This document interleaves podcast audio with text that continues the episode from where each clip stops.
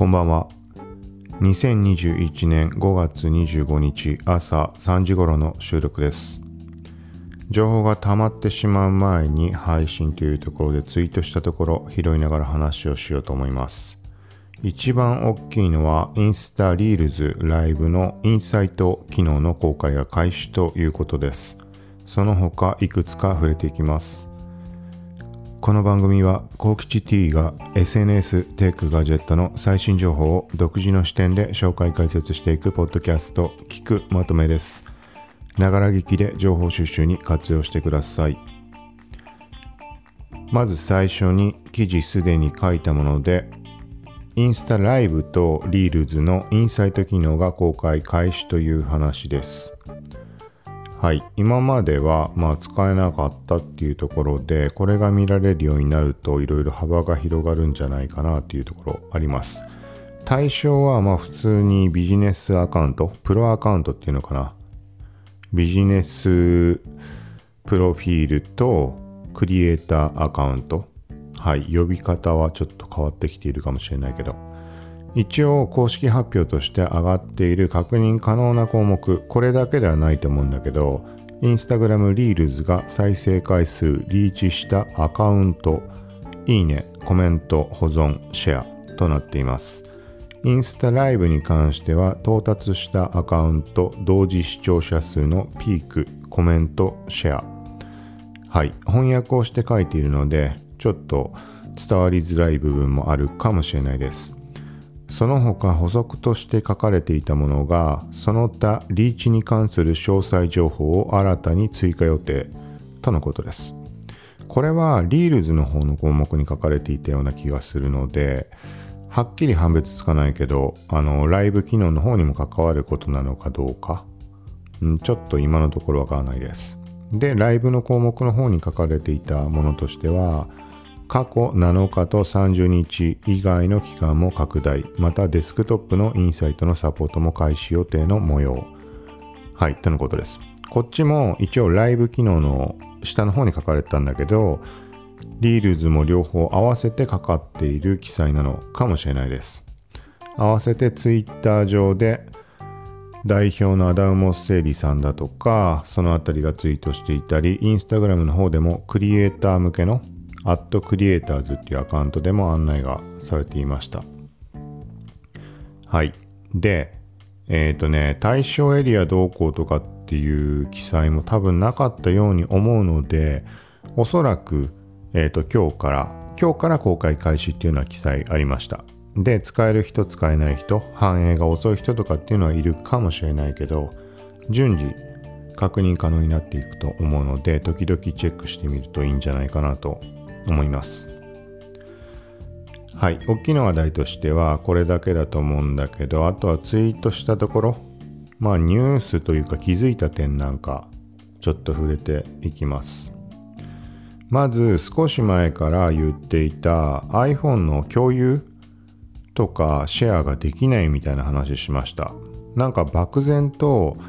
あの iOS レベルの問題なのかなって思ってました。この理由っていうのが Twitter へのシェアがまずできない。なんかボヨヨンってなって。なんか処理中断されてしまうような。なんかそんな印象があって。でその他にショートカット iPhone のアプリのショートカットを使う時も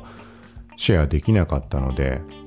そうなので iOS レベルの問題かなって勝手に思い込んでました。そしたらどうやら Twitter 依存の問題らしくあのノート、ブログのノートの公式アカウントがツイッター側の問題だっていうツイートをしていて、そうなのかなって、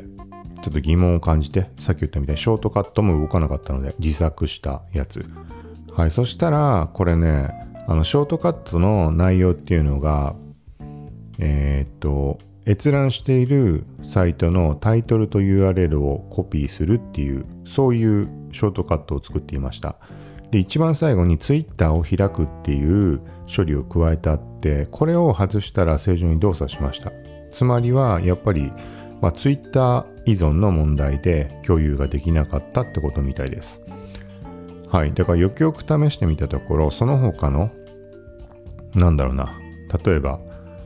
メモ帳にコピーするとか Google Keep にコピーするとか共有からそっちの動作はできました。なので勝手にもうなんだろうねやっぱり普段一番使うものが Twitter シェアで使うものが多いからもうそこを判断をしてしまっていたのかなっていう印象です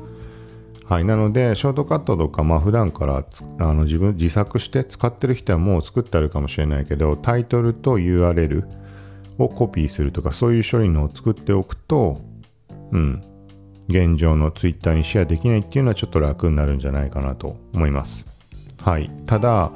まあそうだな、個人的に言うと、このタイトルと URL コピーっていうのはパソコンでもね、そのやつ、えっ、ー、と、拡張機能とか使ってる人も多いと思うけど、結局 iPhone だと前から言ってる URL のみしかツイート画面に表示されなかったり、あの投稿画面。あの、まあ、要は URL 自体をテキストとして取得をしたいタイトルと URL。そう、そのために用意したものです。なので結局最終的に使うのってやっぱ Twitter が多かったので、Twitter を開くとかそういう処理が使えないと結構使いづらくはあるんだけど、うん、例えば全く別のものであれがあるよね。なんかあの iPhone の背面タップ。背面タップで Twitter を開くっていうのと組み合わせるとうんまあ若干やりやすくなるのかねショートカット側でコピーをしてで Twitter の起動は背面タップとかにすると一応今試してみたところ背面タップ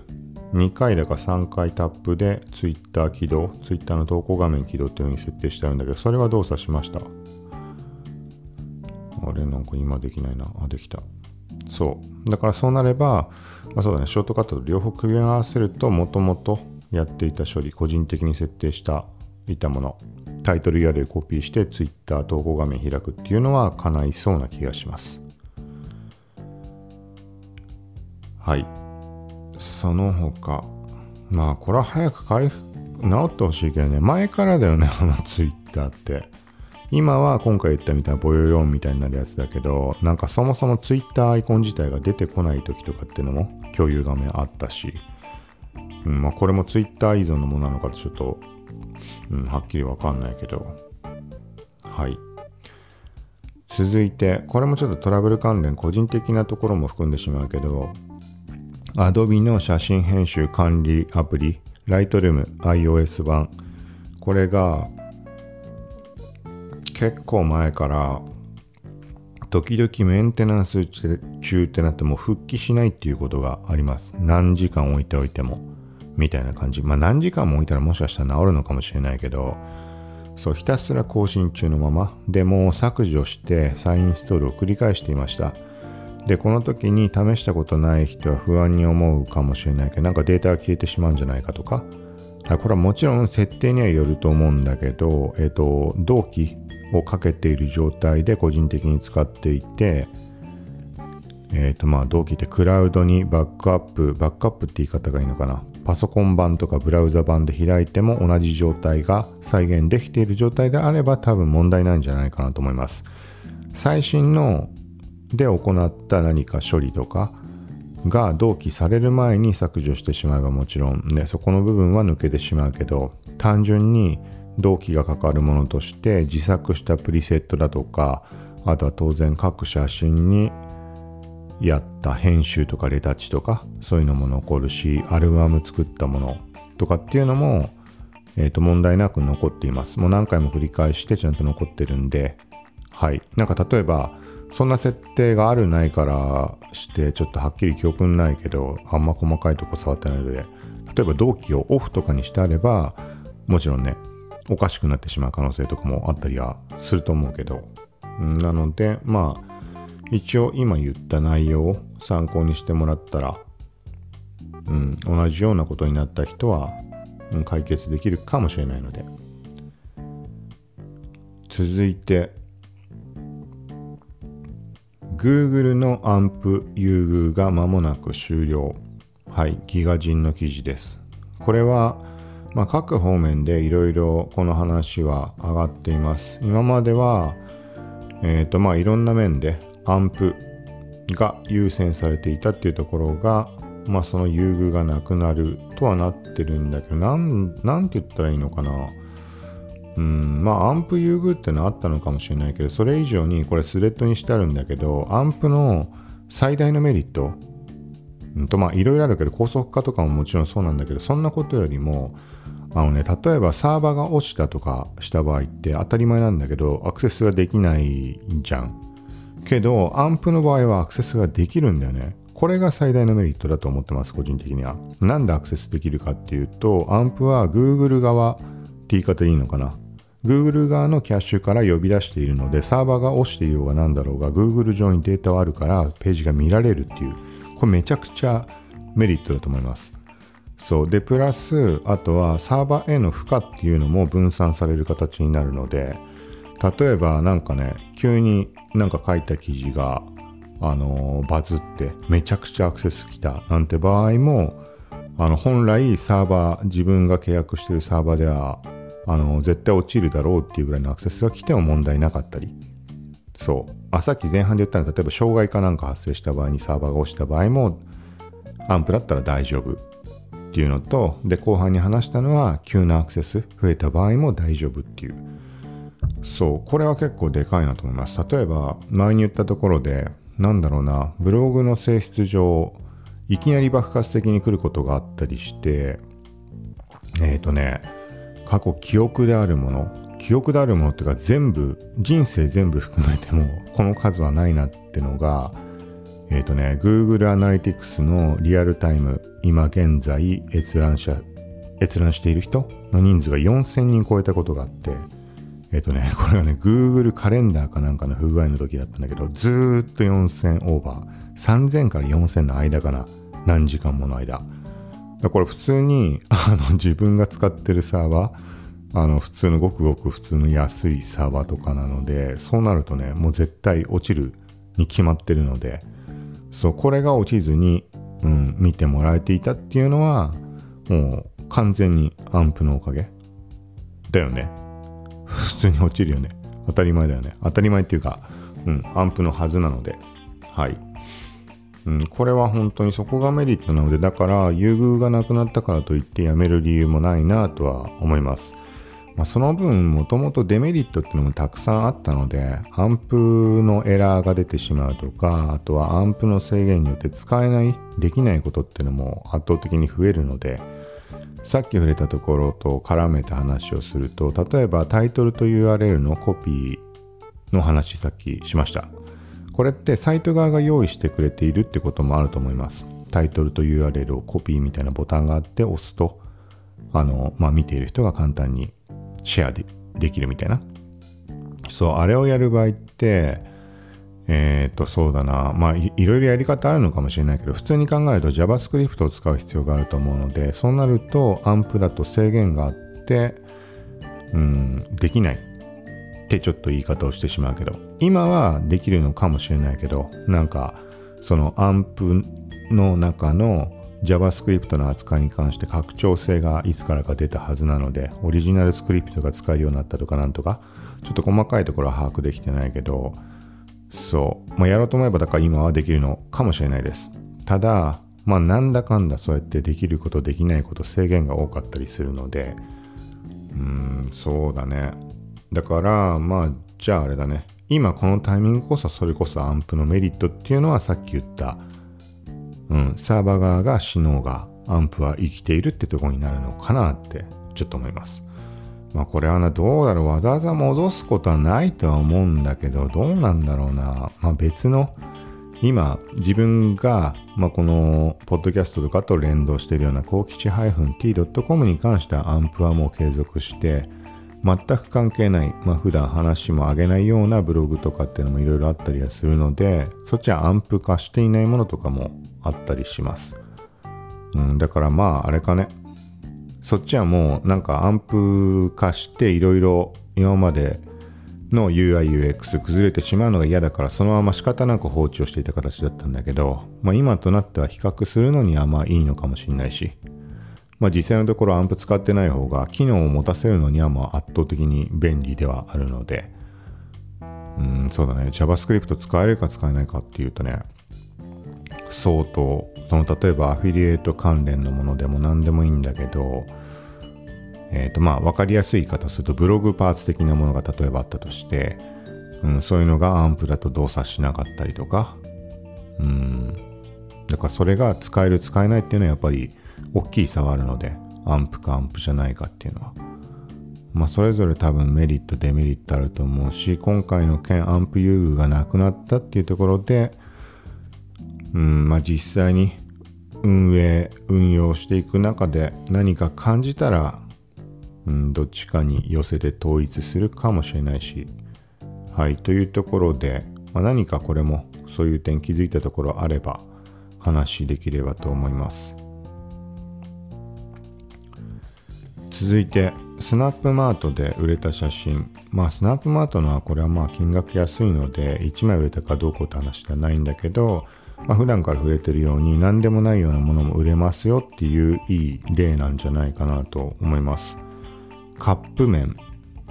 カップ麺のね、天ぷらそばかな。を真上から写してる感じのもの。で、これよくやってるんだけど、日常度50%っていう。なんかこのカップラーメンをさ、食ってるっていうのもさ、なまあ結構日常的じゃん。そんななんか写真素材として、ストックフォトとかやんない人からすると、え、そんなもの売れんのみたいに思うようなものだと思うんだよね。ただもう床にカップラーメン置いてあるだけ。真上から写してるだけ。はい。で、これを日常度50%として、対して日常度100%として、もう、あの、もうまんまありのままの感じ。リアル感漂う日常みたいなものを、この言い方だとあれだな、ちょっと整ってるものに聞こえるかもしれないけど、いい感じのものに。じゃなくて、もうめちゃくちゃなもの。もうね、これ写真見てもらわないと伝わんないかもしれないけど、もうね、食いかけの七味唐辛子たっぷり入った、あの、めちゃくちゃ汚いそば、ドアップで、なんか構図も減ったくれもないようなもの。はい、これも売れましたっていうところ、こっちは日常度100%としてツイートしてます。よくこの50%と100%って組み合わせをしてやってるんだけど、このシリーズを見てもらうと、なんかその言ってる意味合い伝わるんじゃないかなって。別に綺麗な写真じゃなくても、うまい写真じゃなくても、売れるものは売れますよって。はい。まあ、これはだから、本格的にがっつり稼ごうっていう人よりは、なんかちょっとでも副業とかコロナっていう状況もあったりするので、新しい収益源を得たいとか、そういう人はまず最初に特化会としてやるのにはスナップマートってすごいいいんじゃないかなと。まあ、前からこれは話してるけど。はい。で、さらにその先っていうのも、なんだろうな、突き詰めてやろうと思えば、アンバサダーとかそういう企画とか、あの写真を仕事にするとかっていうのも可能な、そういうね、道があるんじゃないかなっていうところもあるので、はい、試してみるのもありなんじゃないかなと思います。はい。まあこれは同じような感じで IM とかにも言えるんだけど、まあ最近はな、IM もそのね、1枚売れての単価が下がってるとかあるから、あのー、簡単には言えないところなんだけど、この例えば日常度100%みたいな写真が IM 上であの結構売れたりしたこともあります。例えばこれと同じような写真で1枚でそばは、まあそばな40ドルとかか。4000円、4、5000円ぐらいにはなったことあります。こんな感じの見た目のもので。それは海外の人が多分買ったと思うんだけど、あのね、ラーメンプロフィットっていうのかな。なんだっけな、なんかね、スタートアップだか、なんかそういう業界の話、話？話かなんかで、ラーメンプロフィットみたいな言葉があるらしいんだよね。プロフィットって単語で本当にあったかわかんないけど、なんだっけな、意味が。ちょっと今ググってみようか。ラーメンプロフィットだったと思うんだよな。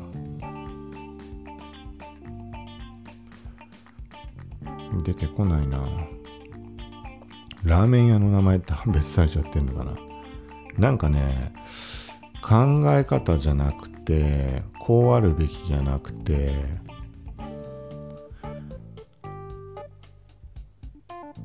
あ、そうだね。スタートアップはラーメンさえ食べられれば十分みたいな、なんかそんな考え方なのかね。ちょっともうちょっと今拾ってみています。見つけた。サイトで。ラーメンプロフィッタブル？なんて読んだろうな。プロフィッ、プロフィッタブル。いや、発音違うかな。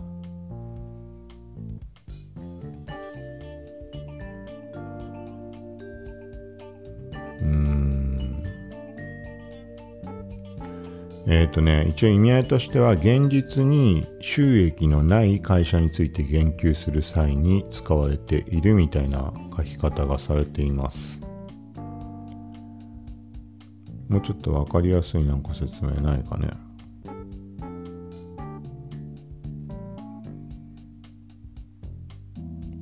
ラーメン代稼ぎ。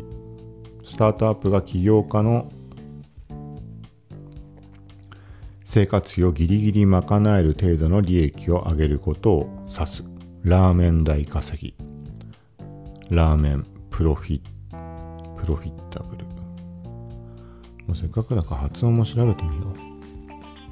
う。そう、まあ何にしても、そういう感じの記事とかで割とそのなんか使われていました。カップラーメン系のやつ。さっきはまあ天ぷらそばだったけど、うん、天ぷらそばの写真だったかカップラーメンの写真だったかわかんないけど、プロフィッタボー、プロフィッタボーみたいなこと言ってんね。はい。そう。まあそんな感じなので、別に綺麗な写真だから売れるっていうだけの話ではないので、そう。逆にこういうなんかわけのわかんない写真なんか例えば他だとフライドポテトの写真、なんつうのかな、ファミマのポテト、あの袋の中に入ってるやつだけか。そう、あれの袋の中に スマホ突っ込んで写真撮っただけのもの。ただのポテトだよ。それが、えっ、と、8000円ぐらいで売れたりしたこともあるし、まあとにかく、そのね、それを買った人が海外の人なのか日本の人なのかとかそこまではわからないけど、あのね、求める側が何を求めているかっていうのも俺たちにはわからないことなので、そう。で、プラス重要なのが、そういうわけのわかんない写真。まあさっきのポテトだったらまだ大丈夫かもしんないけど、あのね、そのさ、汚いラーメンとかの写真なんてさ、普通に考えて審査に通らないわけよ。特にアドビストックとかだと、なんかね、美的なんとかが足りないためとか、需要がないと思われるためとかで却下されちゃうんだよね。対して IM の場合って今はある程度そういう判断基準で出てきているとは思うんだけど、それこそ昔って、なんかね、もう何でも通った。何でもって言っちゃうと言い方おかしいんだけど、そう。で、その通ったものが、ゲッティイメージ上で販売が可能っていうのがすごい大きいところでした。まあ言ってみたら、ゲッティイメージズの審査ってちょっとはっきりわかんないけど、さっきのアドビストックみたいに、例えば、そのさ、実際さ、わけのわかんない汚いラーメンの写真っていうのは売れるっていうのは俺は知ってるわけじゃん。高額でも売れているわけだし。けど、そのプラットフォーム側が審査を落としてしまうわけよ。だからゲッティイメージズもそういう感じあるのかもしれないし、そうなった時に IM っていうのはなんかね、裏口から行くような感じで、俺は売れる可能性があるっていうのを知っている。でも写真の質的な判断で落とされてしまうのが IM だと通る。で、結果的にゲッティイメージでの販売が可能。そうなると、さっき言ったみたいな感じで使う用途をね、求めて探す人たちがいるので、そ、そこをうまいね、なんか、本当に恨み師的なやり方として IM っていうのがいいなっていうのを思ってました。で、対して、スナップマートも今となってはそういう需要っていうのがあるから売れているわけだけど、ただ単価はやっぱり安いので、安いって言ってもね、あのね、結構今となっては他のところがどんどん単価下がってるからまだマシな方かなってのは思います。めちゃくちゃ安いけどね。その IM とかみたいにその、なんつうの、8000円とかそんな額は絶対、絶対って言い方は違うかもしれないけど、まあ基本的にいかないので、1枚売れて普通に安い定型、定額制で売れた場合って多分何十円。人によってランクによって違うけど、うん。30円から50円とかそのぐらいだと思うので、そんなもの。で、IM も安きゃ何円ってこともあったりするから、もう何とも言えないんだけど、でも高ければ1万5千円とか、あとは例外的なものがあれば、十何万、1枚で十何万ってことも過去にあったりはしたし、はい。ちょっとグダグダになったけど、まあなんかそんなとこなので、はい。何かの参考になればというところです。はい。まあとりあえず今回はこんな感じです。まあ本当に情報が溜まってしまう前に配信しようというところで、はい。ふと思って話をしました。ということで、また新しい情報なんか出てきたら次回配信をしようと思うので、よかったらまた聞いてください。さようなら。